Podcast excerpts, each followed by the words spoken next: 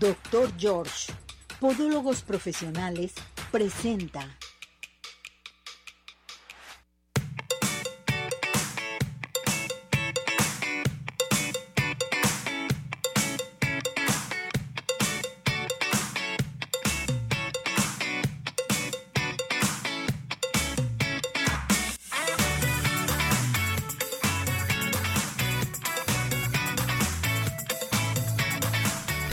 Ese ánimo, arriba corazones, ¿cómo está todo nuestro hermoso público? Nosotros felices, contentos, ya estamos nuevamente en una emisión más de su programa, esperando que se encuentren muy bien mis muñecas, mis muñecazos, porque hoy tenemos una entrevista especial buenísima para todos ustedes. ¿Qué tal el frío? Ahorita vamos a entrar al clima para que nos platiquen cómo va a estar esta situación del clima todo listo y preparado. Pero antes saludamos en los controles. Cesariño, ¿cómo estás, César? Dele muy bien esa música. Ismael, mi productor, mi todo, moviendo las manitas, la cámara, todo lo demás, ya está listo y preparado. ¿Para qué? Para transmitir en nuestra plataforma de redes sociales, nuestro podcast también, para que comiencen a participar a nuestro teléfono de aquí de cabina al 33 38 13 13 55. Tenemos nuestro WhatsApp 17 400 906 también.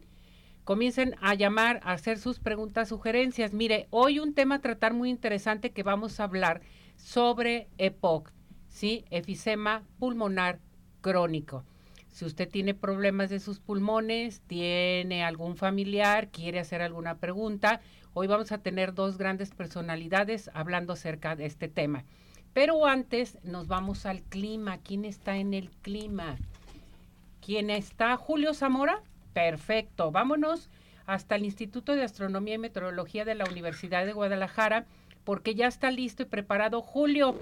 Julio, ¿cómo estás? Bienvenido, gracias por acompañarnos.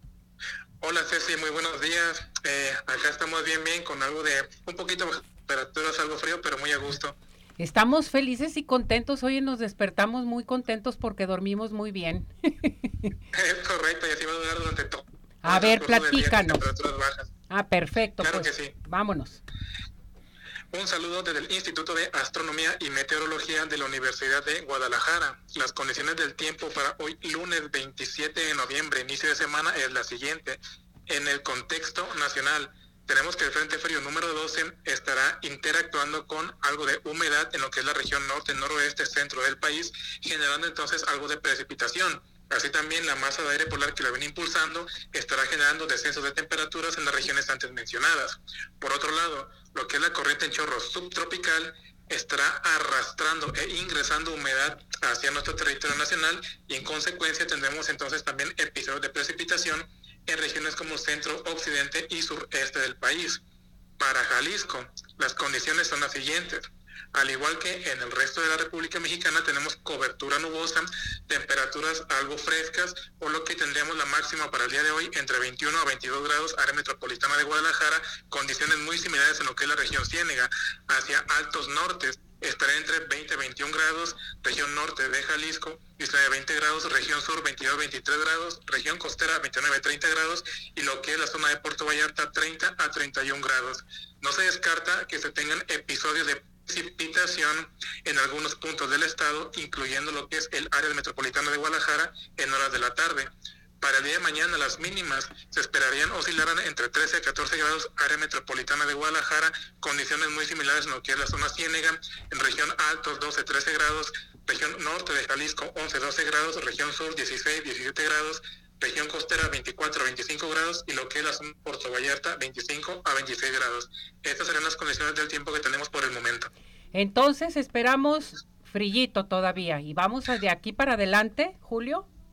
Eh, por lo menos el día de hoy sí va a estar fresco porque vamos a tener gran cobertura nubosa, algunos episodios de precipitación, pero ya el día de mañana comienzan nuevamente a tener ventanas, eh, es decir, tenemos ya espacios donde tendremos algo de radiación solar que ingrese a la superficie y tendremos unas temperaturas un poquito más cálidas.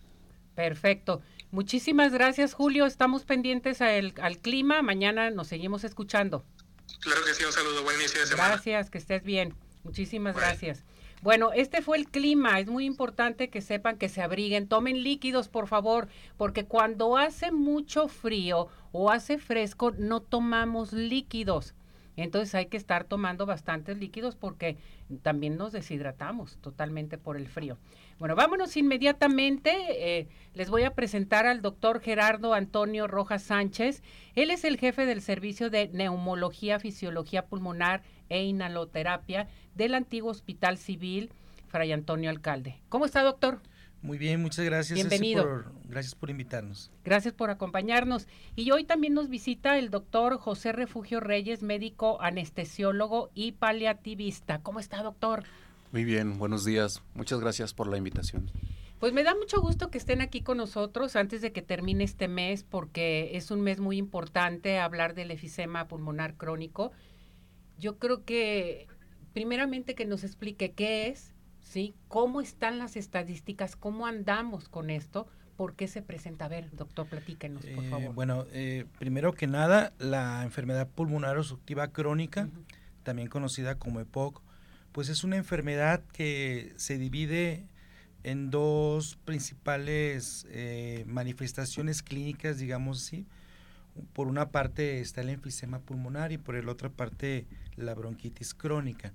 Eh, realmente los, los, los, datos clínicos, de alguna manera, eh, cuando ya tenemos esta enfermedad, pues solamente predomina uno o el otro, pero finalmente la causa o las asociaciones más importantes para desarrollar esta enfermedad creo que son lo que importan. ¿Por qué? Porque el 80% de las personas que desarrollan EPOC es por tabaquismo. Entonces, esto es algo muy importante aclararlo porque es una enfermedad potencialmente prevenible, ¿sí? Y que cuando ya se presenta en un desarrollo avanzado, pues es incurable, ¿no? Entonces, desde, desde, esa perspectiva lo, lo comento. Eh, el otro porcentaje son personas, 15% de estas, son los que están con exposición al humo de leña, principalmente.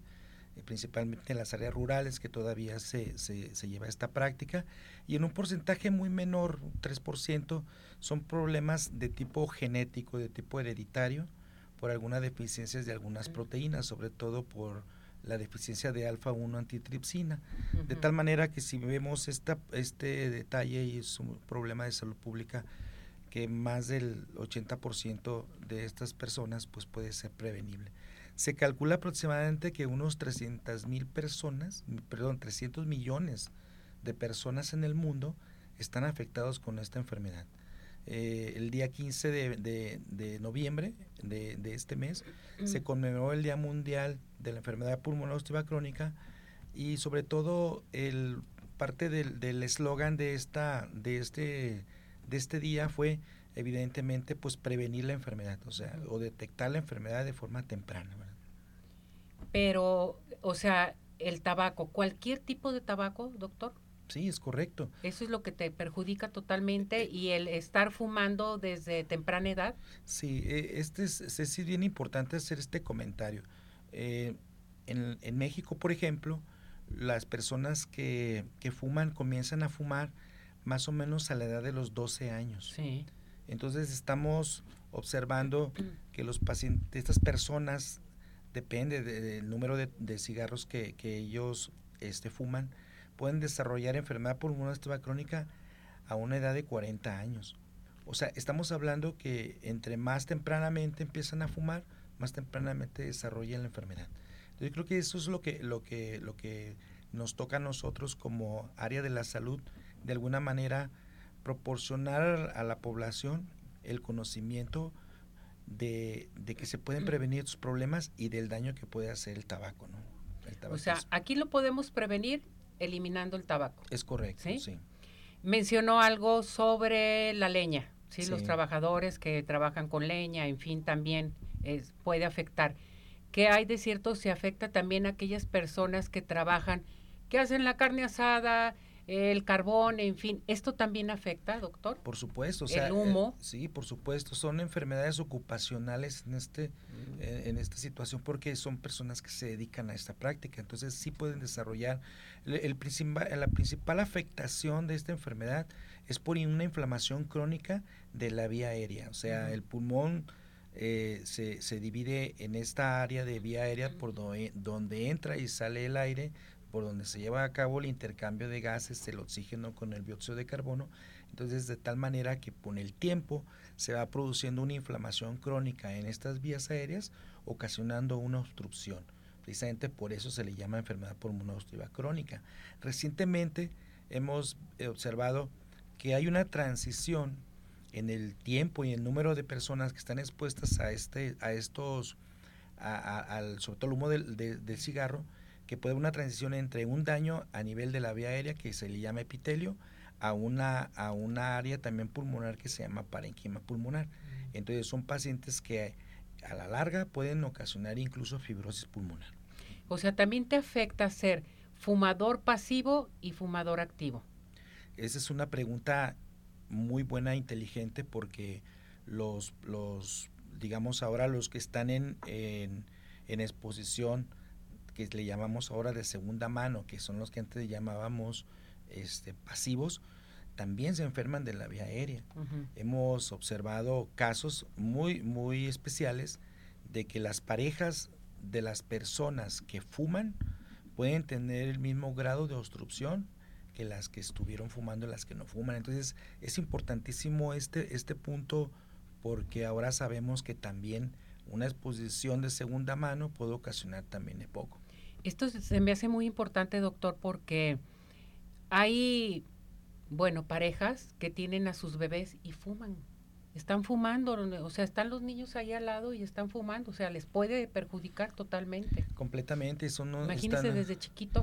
Le están provocando un daño muy temprano porque estos niños pueden ser es, eh, hiperreactores bronquiales, o sea, algo, un, una situación muy parecida al asma, pero que no es asma, pero que hay una exposición a, un, a, un, a una exposición en este caso a sustancias orgánicas e inorgánicas ¿eh? también porque hay que reconocer que la, la, cantidad de sustancias que puede llegar a tener un, un cigarro eh, se ha calculado de más de, de 4.000 sustancias, o sea, que, que forman el, el, humo del tabaco.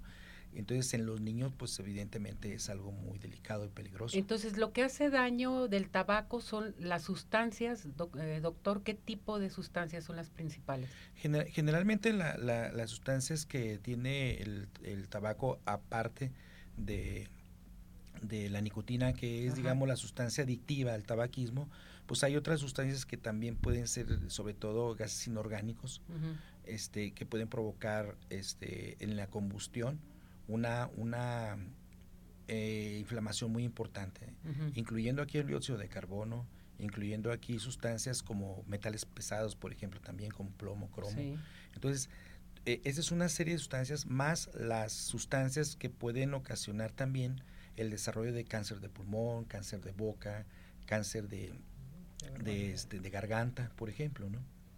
Ahora bien, ¿tiene síntomas esta enfermedad? Sí, por supuesto. Probablemente el síntoma más importante y, más común es la tos crónica. o sea, es una tos más de tres semanas de evolución que generalmente es productiva, o sea, es con, con secreciones, este, y el, la falta de aire o lo que llamamos ahora le llamamos como disnea, que es una falta de aire a hacer alguna actividad física. Sí, que se cansan inmediatamente, ¿no? Es correcto, se fatigan al momento de respirar, tienen sensación de ahogo, dolor eh, en el pecho muchas veces y pues bueno, esto es lo que ocasiona probablemente los síntomas más frecuentes de esta enfermedad, ¿no?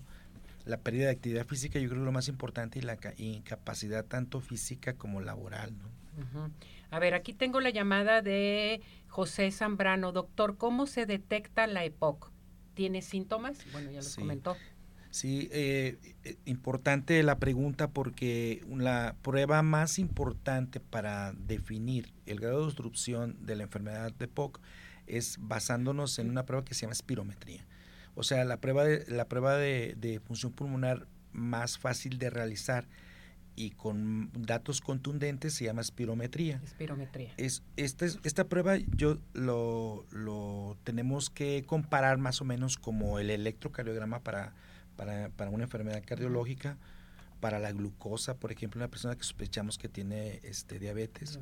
La espirometría es la prueba más importante para hacer el diagnóstico de POC. Y esto lo hace un médico neumólogo. Es correcto. ¿Sí? Es correcto, sí. Eh, dice Cassandra Márquez, doctor, ¿cuál es el tratamiento para esta enfermedad? Eh, ¿Se puede llevar a cabo algún tratamiento? Usted mencionó, o sea, no hay, ¿se puede detener la EPOC? ¿Sí, se puede detener primeramente? Sí, por supuesto, Cecilia, la primera... Porque no tiene cura, esto no hay nada de cura en ninguna Pero la primera intervención es dejar de fumar o dejar de exponerse a la, a la sustancia que está desarrollando esta enfermedad. Y segundo es hacer una evaluación para conocer cuál es el grado de obstrucción que tiene el paciente y evidentemente hay medicamentos farmacológicos muy efectivos para darles a estos pacientes eh, la, la, la, terapia pulmonar, la rehabilitación pulmonar, que es una, una parte muy importante que ahora llegó para quedarse en, los problemas pulmonares. La rehabilitación es fundamental y evidentemente ya en las etapas más avanzadas de la enfermedad, pues evidentemente son personas que están confinadas a tener oxígeno complementario, son pacientes que, que van, a, van a pasar al otro extremo donde es una enfermedad básicamente con tratamientos paliativos y que de alguna manera la calidad de vida de esos pacientes pues es muy mala, ¿no? Perfecto. A ver, vamos con el doctor José Refugio. Doctor, ya al haber explicado lo que es la EPOC, en fin, cuidados paliativos. O sea, mucha gente dice, cuidados paliativos para la EPOC. No, ¿cómo? O sea, pensamos que nada más es para el cáncer, ¿no? ¿Cómo son estos cuidados?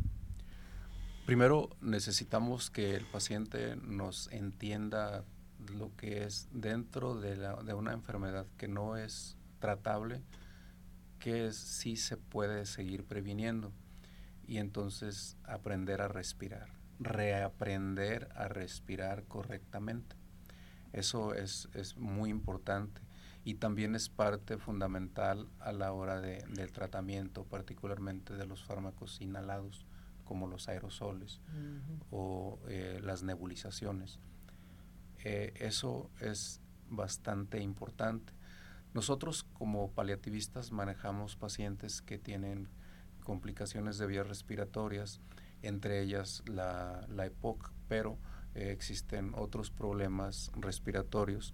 Y como paliativistas ya no, no nos ocupamos mucho de saber si es una patología inflamatoria o es una patología eh, inflamatoria agudizada o es una patología crónica este, también agudizada. Nosotros utilizamos em, los, los mismos fármacos que usan en neumología, eh, pero que nos interesa mucho que el paciente se sienta bien atendido.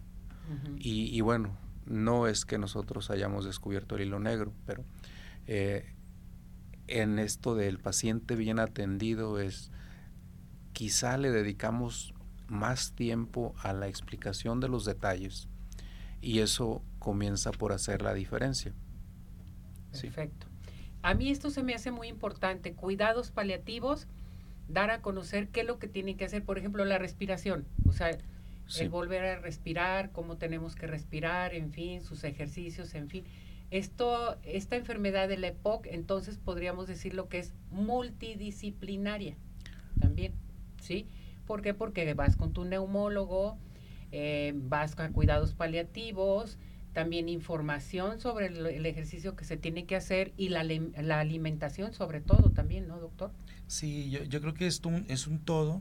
Eh, lo que acaba de explicar el doctor Refugio es fundamental. Eh, la reeducación de la respiración, el, el, el, enseñarles a cómo utilizar sus dispositivos de aerosolterapia, platicar con ellos, este, darles esa parte integrativa que muchas veces lo hemos dejado de, hacer ¿no? con, los, con los enfermos, no solamente con ellos, sino también con sus familiares. Y sobre todo yo, yo creo que esa, esa parte a mí me parece que es fundamental porque la reeducación este, inicia con el paciente y con la familia. Claro. Sí, entonces hacer esta, esta, estas terapias transdisciplinares entre el neumólogo, el médico, el médico general, que es a lo mejor el primer contacto, con el paliativista, con el fisiólogo pulmonar y con el rehabilitador pulmonar, yo creo que es fundamental en el tanto en el diagnóstico como en el tratamiento de los pacientes. Yo creo que tenemos que hacer conciencia, ¿verdad, doctores? Imagínense todo lo que nos están platicando que nosotros mismos producimos esta enfermedad, el estar fumando. O sea, eh, te ayuda el tabaco para desahogarte, la ansiedad que traes, en fin, pero te estás perjudicando tú solo. O sea, tú solo te estás enfermando. ¿Y a qué extremo puedes llegar? ¿No? A ponerte muy malo, a que pasen los años y ya no hay remedio en un momento dado. Sí, por eso iniciamos la plática a decir que es una enfermedad potencialmente prevenible. Así es. Y que, bueno, de alguna manera, ya cuando se desarrolla en una etapa avanzada, pues es, ya es imposible curarla, ¿no? Pero sí es importante comentarlo, que dentro de las bondades que tiene la terapia respiratoria y la medicina paliativa, pues evidentemente es porque los pacientes al, al integrarse a estas terapias, pues su calidad de vida llegan a ser muy buena, ¿no? Exacto. Muy buena, ¿no? Sí, el atenderse a tiempo, el llevar un buen tratamiento, en fin, con los cuidados paliativos, ¿verdad, doctor? Así es. Bueno, yo quiero hacer una propuesta a, las personas que en casa tengan bebés, bebés que no se hayan enfermado de vías respiratorias, que los vean cómo respiran. Tienen una respiración tóraco-abdominal y quien no tenga bebés en casa puede hacer un ejercicio si está en, posibilidades en este momento, sentado o de pie, que se ponga una mano en el pecho y otra en el abdomen. Si se mueve la mano del pecho, no es correcta la respiración. Se debe mover solo la mano del abdomen o solo el abdomen. Eso, eso es una propuesta que ahora ya todos podemos estar llevando a cabo eh, y nos va a ayudar bastante, incluso si vamos a comenzar tratamiento. Eh, los eh, profesionales que se dedican a la inhaloterapia es lo primero que nos hacen saber. Perfecto, muy buena recomendación, doctor. Y agregar un poco esto, lo que comenta el, doctor, solamente decirles que son respiraciones diafragmáticas donde, donde vamos a nuevamente entrenar al, diafragma, que es uno de los músculos más importantes de la respiración, que lo hemos olvidado, como dice el doctor, y que de alguna manera eso nos facilitaría también la respiración consciente, ¿no? Perfecto. Y la respiración consciente, evidentemente, ayuda como una primera fase de la, de la rehabilitación pulmonar. Bien, tengo la llamada de una persona muy importante. Dice, hola, buenos días, mi nombre es María Estela, tengo EPOC, nunca fumé, Actualmente tomo un medicamento, sí, que se llama Monte, Monte Lucas, e inhalador. ¿Cómo puedo lograr que no avance y no enfermarme con este frío? Voy al neumólogo, al hospital civil. ¿Qué es lo que hago? Yo creo que lo más importante es lo que ya, ya hace de, de no suspender su tratamiento. la invitación es tratar de hacer un diagnóstico muy preciso y si realmente lo que padece es EPOC, es asma o es una respuesta llamada hiperreactividad bronquial. Tendremos que hacer el diagnóstico y de ahí pues de alguna manera las recomendaciones pues son un poco más específicas para ella. Pues que si está yendo al hospital civil, que vaya al hospital civil y que pregunte realmente qué es lo que le diagnosticaron, es, doctor? Es correcto, y que, y que nos busque directamente al, al servicio de neumología y fisiología pulmonar para hacer el diagnóstico preciso. Pregunte por el doctor Gerardo, dígale, lo escuché y lo vi en Arriba Corazón. Es correcto, es correcto. Doctores, ¿algo más que desea agregar respecto al tema? No, yo, yo creo que lo más importante es eh, la, la, prevención, hacer una medicina integrativa, como lo acabamos ahorita de escuchar con el doctor, eh, y, y, de alguna manera eh, detectar la enfermedad en una fase temprana, pues es básicamente lo más importante, ¿no? Porque son personas que no avanza la enfermedad, pero tienen una calidad de vida extraordinaria. Pues pueden volver a empezar a hacer ejercicio, a tener una calidad de vida mucho mejor y pues prácticas de, de salud este, pulmonar que son las más importantes. Doctor. Doctor José. Bien. Bueno, solamente mencionarles a, las personas que tienen EPOC, si consideran que este problema de salud está afectando su aspecto emocional, eh, también reconocerlo y pedir ayuda profesional. Exactamente, porque y decirles a nuestro público si tenemos un paciente, un familiar con EPOC, nosotros adaptarnos a ellos, no ellos a nosotros, que eso es muy importante y ayudarlos a seguir adelante.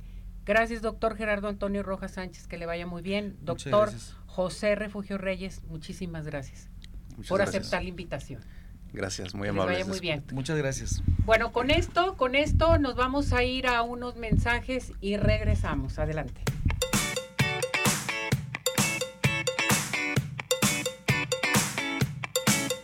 Hola amigos, les habla el doctor George. Corregir las deformidades de los dedos, alteraciones en tendones, ligamentos, cápsulas articulares, juanetes y restituir tu biomecánica mediante mínimas incisiones y un trauma mínimo de los tejidos es el principal objetivo en Dr. George. Citas al 36 16 57 11 o nuestra página www.drgeorge.com.mx.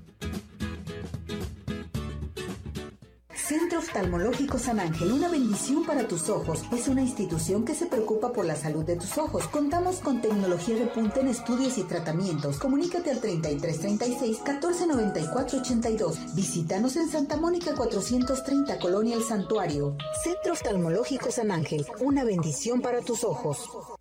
¿Quieres disfrutar de un delicioso postre? Five in the Sky es tu mejor opción. Cuenta con una gran variedad de postres, cheesecake, brownies, galletas, cupcake, panqués y mucho más. Síguelos en redes sociales, Facebook e Instagram. Haz tu cotización para pedidos especiales al teléfono 3336 110115 o envíos a domicilio al 3311 77 38 38. Visítanos en Plaza Andares, Sótano 1, Five in the Sky. Los mejores postres, no hay imposible.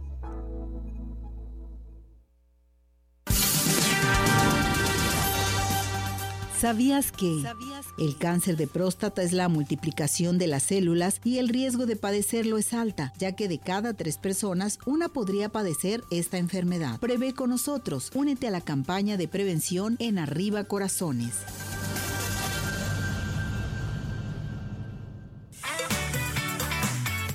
En unos minutos continuamos. Participa. Nuestro WhatsApp 3317 400 906.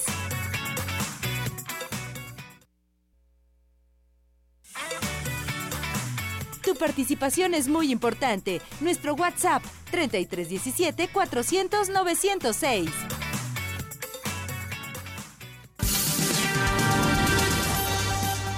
¿Sabías que este mes de noviembre pasa a llamarse Movember como parte de un evento anual en el que los hombres dejan crecer su bigote con la intención de concientizar sobre temas de salud del hombre tales como cáncer de próstata, testículo, entre otras? Prevé con nosotros, únete a la campaña de prevención en Arriba Corazones.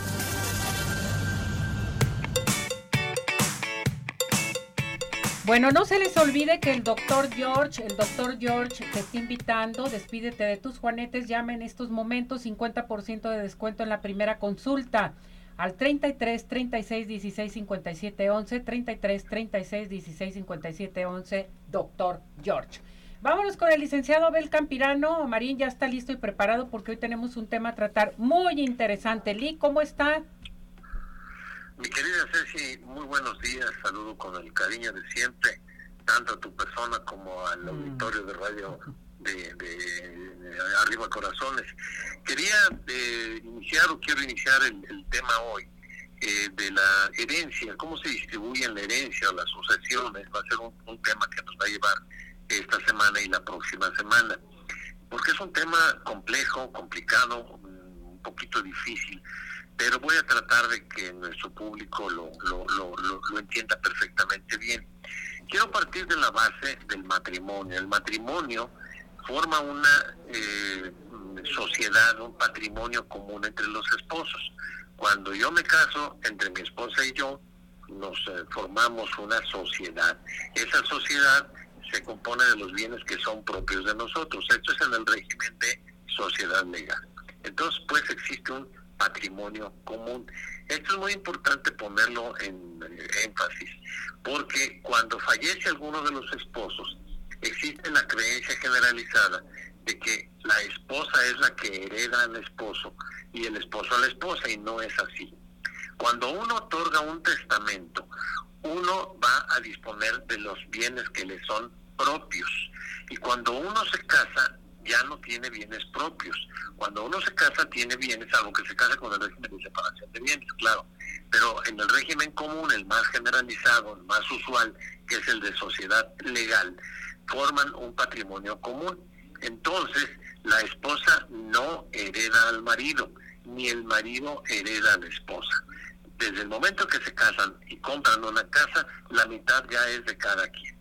Pero cuando ya fallece alguno de ellos, fallece el marido, fallece la esposa, entonces ahí se abre la sucesión, pero únicamente por el 50% que le corresponde al fallecido.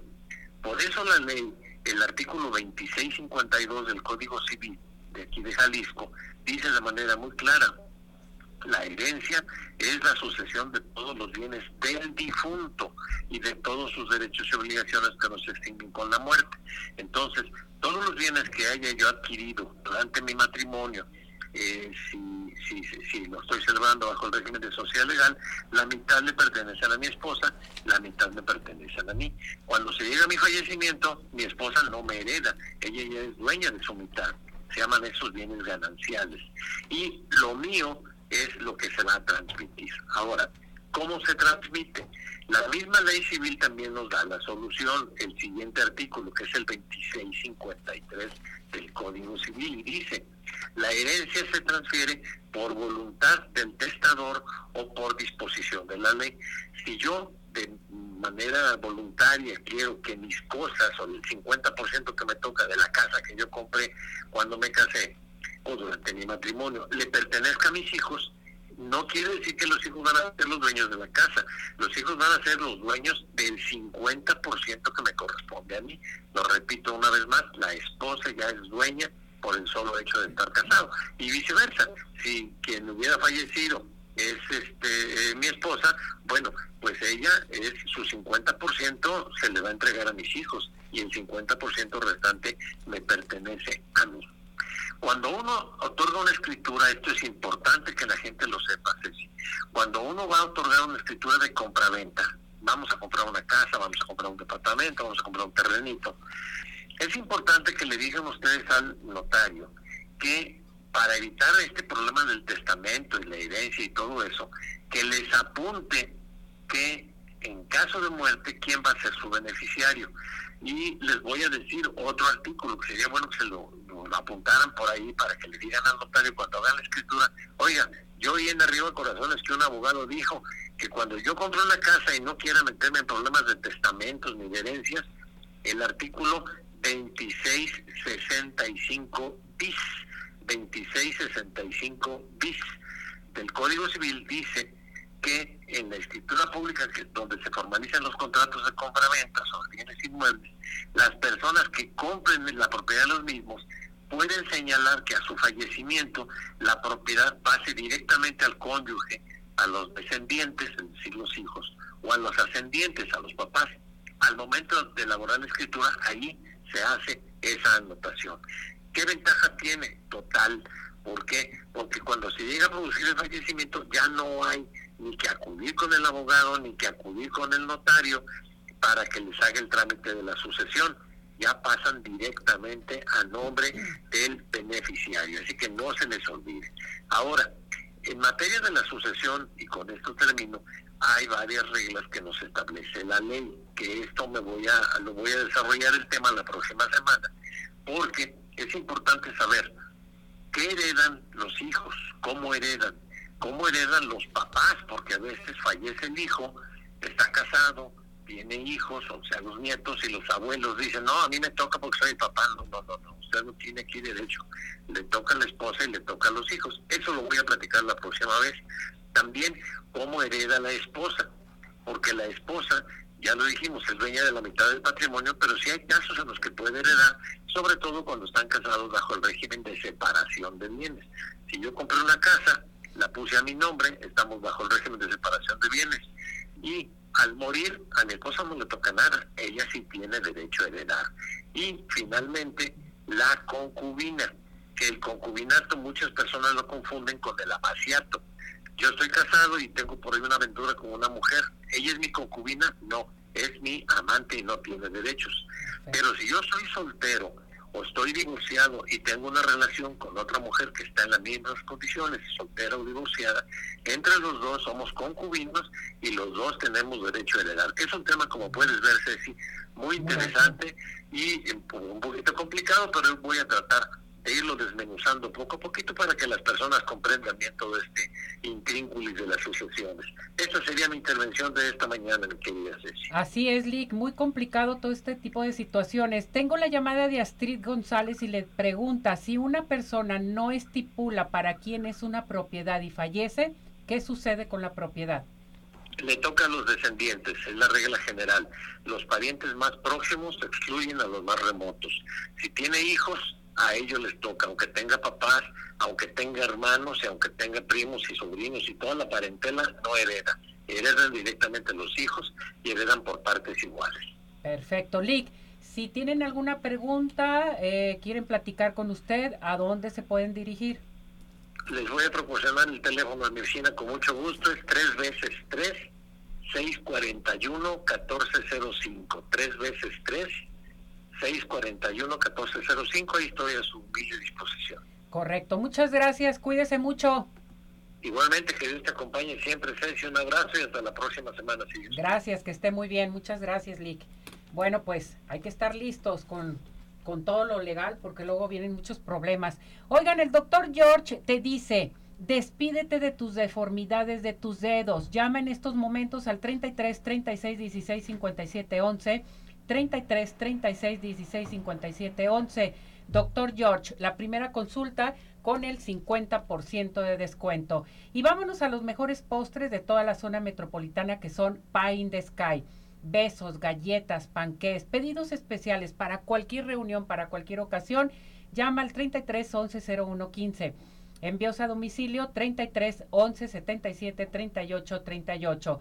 Pie in the Sky Visítanos en Plaza Andares Sotano 1, Pain de Sky, los mejores postres, no hay imposibles. Y vámonos al Centro Oftalmológico San Ángel, una bendición para tus ojos. Contamos con tecnología de punta en estudios, tratamientos, cirugía láser, cirugía de catarata y todo tipo de padecimientos visuales. A llamar al 33 36 14 94 82, que a propósito, hoy tenemos consultas gratis. Hoy vamos a tener al doctor Carvajal Llamen ahorita en estos momentos para que participen con nosotros. Ya que tengan su consulta, llamen al Centro Oftalmológico al 33 36 14 94 82, Santa Mónica 430, Colonia El Santuario. Estamos listos y preparados con la sección de Deportes. El oso ya está listo preparado con nosotros, Emanuel. ¿Cómo estás, Leocito? ¿Cómo estás, Ceci? Un placer saludarte, listos ya para platicar de lo que va a pasar en la liguilla del fútbol mexicano. ¿Qué pasó con Checo Pérez? Muchos temas de qué platicar. Pues adelante, te escuchamos. Y bueno, vamos a empezar con, con el play-in de la Liga MX. Ayer se definió prácticamente. Hay que recordar que en la semana primero se enfrentaron el equipo de San Luis y León. San Luis ganó, pasó directamente a la liguilla del fútbol mexicano. León tuvo que esperar al ganador del duelo entre Santos y el equipo del de los cañoneros del Mazatlán. Al final pasó el equipo de León, de Santos, y con ello enfrentaría a León. Y bueno, ayer se dio este partido. Y los Esmeraldas de León sufriendo, vencieron tres goles por dos al equipo del Santos y están en la liguilla del fútbol mexicano que arrancará el próximo miércoles. Ya prácticamente el miércoles arranca, donde están los duelos Águilas del América contra los Esmeraldas de León.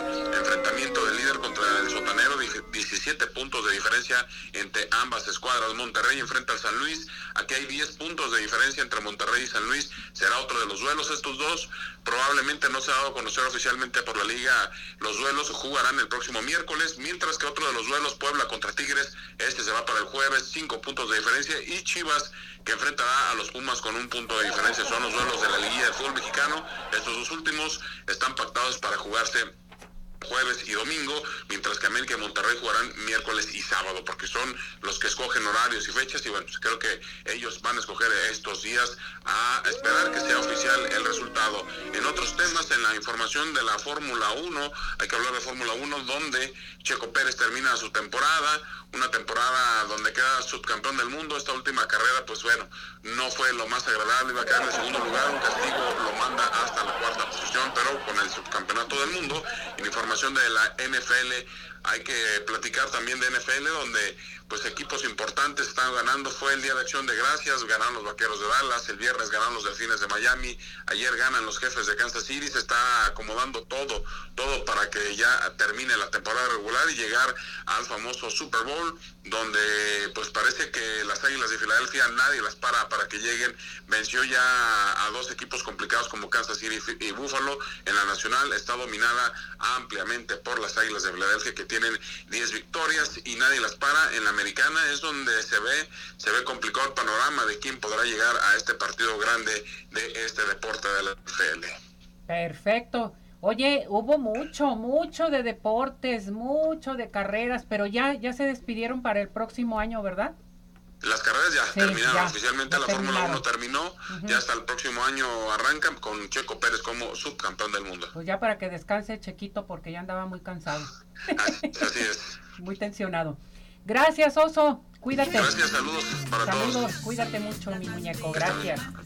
Oigan, vámonos a dónde? A Cinépolis. Cinépolis, más que cine, lleva a la pantalla grande las películas emblemáticas, culturales y grandes musicales. Simplemente ven a Cinépolis, un gran plan. Tenemos códigos de regalo. Vámonos a una pausa y regresamos.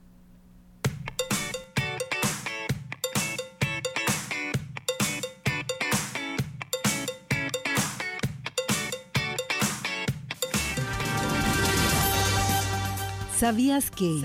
Un estudio sugiere que tomar más de tres tazas de café al día podría reducir el riesgo de padecer cáncer de próstata. Prevé con nosotros. Únete a la campaña de prevención en Arriba Corazones.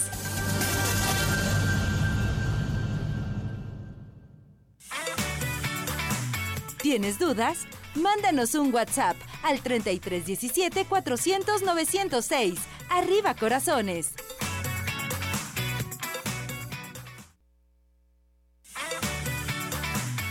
Síguenos en nuestra plataforma de redes sociales Arriba Corazones, YouTube, Facebook, Twitter e Instagram.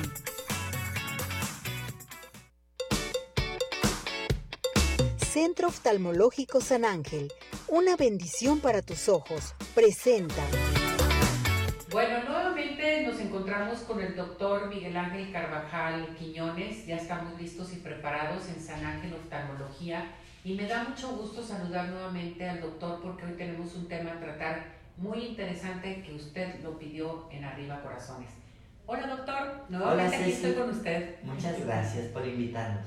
Doctor, me pidieron un tema a tratar muy interesante. Ahorita está muy de moda la cirugía LASIK. ¿Por qué no nos platica de ello, por favor? Claro que sí, con todo gusto. La, la cirugía LASIK como tal es una cirugía refractiva y vamos a entender como cirugía refractiva eh, al paciente que quiere por un medio quirúrgico dejar de usar lentes. Es decir, si no ve de lejos y tiene que usar lentes, pues ya no usar lentes ni de lejos ni de cerca. Ese tipo de cirugías refractivas, una de ellas, la que tiene más tiempo en el mundo, es el láser. Y de ellos el LASIK. ¿En qué consiste, Ceci?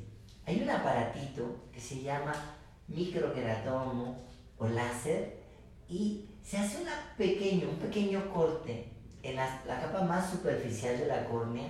Se hace con gotitas de anestesia en una sala, cómodamente acostado. Y se levanta esa capita y se aplica láser que moldea la córnea. De tal manera que a miopes, hipermétropes o los que tienen vista cansada, se la moldeas y en cinco minutos el paciente sale bien. ¿Qué cuidados debe tener una cirugía con láser? O sea, los cuidados son, son muy importantes. Son cuatro cuidados para las mujeres y tres para los hombres y lo vas a entender. El primero de ellos es que no se pueden maquillar los ojos dos semanas.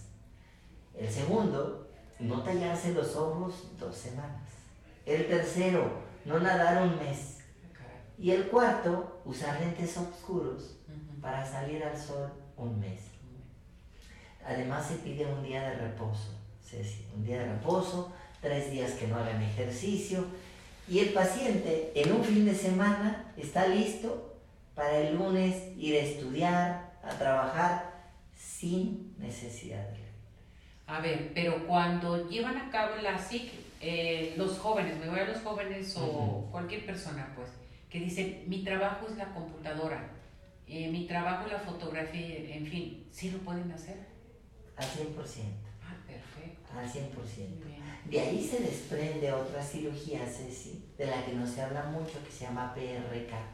Algunos pacientes que por la forma de la córnea, porque se tallaron los ojos, que está prohibido tallarse los ojos, pero hay gente que se frota los ojos desde chicos, por lo que sea, por hobby, por conjuntivitis, por lo que sea, se altera la córnea, no son candidatos a la CIC y son candidatos algunos de ellos a PRK, que es una cirugía con puro láser, sin necesidad del corte, solo que esta técnica ocupa 5 o 6 días de recuperación. De, recuperación, de reposo.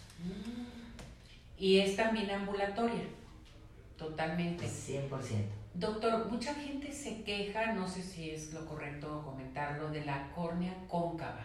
Que dice, no, es que ya me dijeron que yo no soy apto para este tipo de cirugía láser. ¿Es cierto? Sí, es cierto. Sí, hay algunos pacientes que tienen una enfermedad en la córnea, como queratocono o síndrome del tallador crónico o córneas muy delgadas, donde no tenemos permiso por ética de aplicar el láser y para ellos en especial existen otras técnicas. Perfecto. Esto es bien importante. Todo esto lo hacen en San Ángel Oftalmología. Así es. Aquí podemos acudir y nos van a dar solución para nuestra vista. Ya no hay que sufrir, doctor, porque mucha gente dice es que tengo, traigo lentes, es que ya no quiero usarlo. Hay muchos jóvenes que dicen, me voy a casar, ya no quiero usar lentes, en fin.